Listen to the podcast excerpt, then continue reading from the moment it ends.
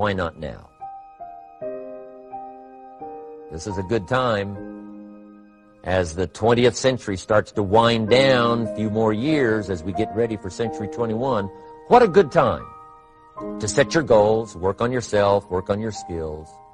What a good time to get it together. What a good time to start this process. Personal development, growing, changing, developing, having a good plan for your money and for your life and for your future. Why not now? What's now? Uh, no opportunities wasted. Listen to me carefully, guys. Listen to me very carefully. You got to hear what I'm saying. This is important. There are 86,400 seconds in a day. And if you maximize each and every one of them, you will live like you want to live. You will have what you want to have and you'll be what you want to be. You can have more than you've got because you can become more than you are. If you just remain how you are, you'll always have what you've got. But if you're willing to make changes, the next five years of your life can be totally different than the last five. If you don't change, chances are excellent the next five will be like the last five. For things to change, you've got to change. For things to get better, it's not what happens that determines your future. It's what you do about what happens. Direction determines destination. All you got to do is make a little change in direction to arrive at a brand new destination in two years, three years, five years. You either have to change your life.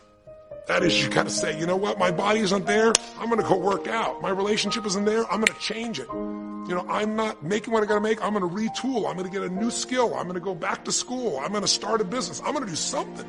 You have to do something to change your life. Or, in order for you to be happy, can't change your life, you're going to have to change your blueprint. Usually in life, it requires a little bit of each. Does that make sense? And if you change your take change your life and change your blueprint, you can have an extraordinary life. Because all of us are going to have times in our life when what we want or think life should be like isn't going to match how life really is. Those moments, if we blame, our life goes into pain. If we change, we can change our life and match our blueprint. The fact that you're not happy has nothing to do with what you have or don't have.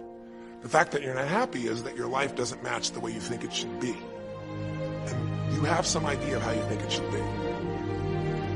Listen to me. There are those of you who what you're doing is if there are 10 opportunities in a day and you're taking advantage of seven of them, you think you're doing something.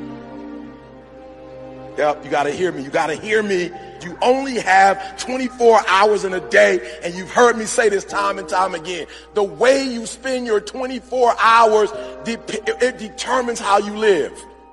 If you want the future to change for you, you've got to change. If you don't change, the next six years of your life is going to be just like the last six. You'll still be behind on your bills. You'll still be behind on your promises. No opportunity wasted. Again, no opportunity wasted. If one of us can do it, hey, we all can do it. And now here's my last question. Why not now?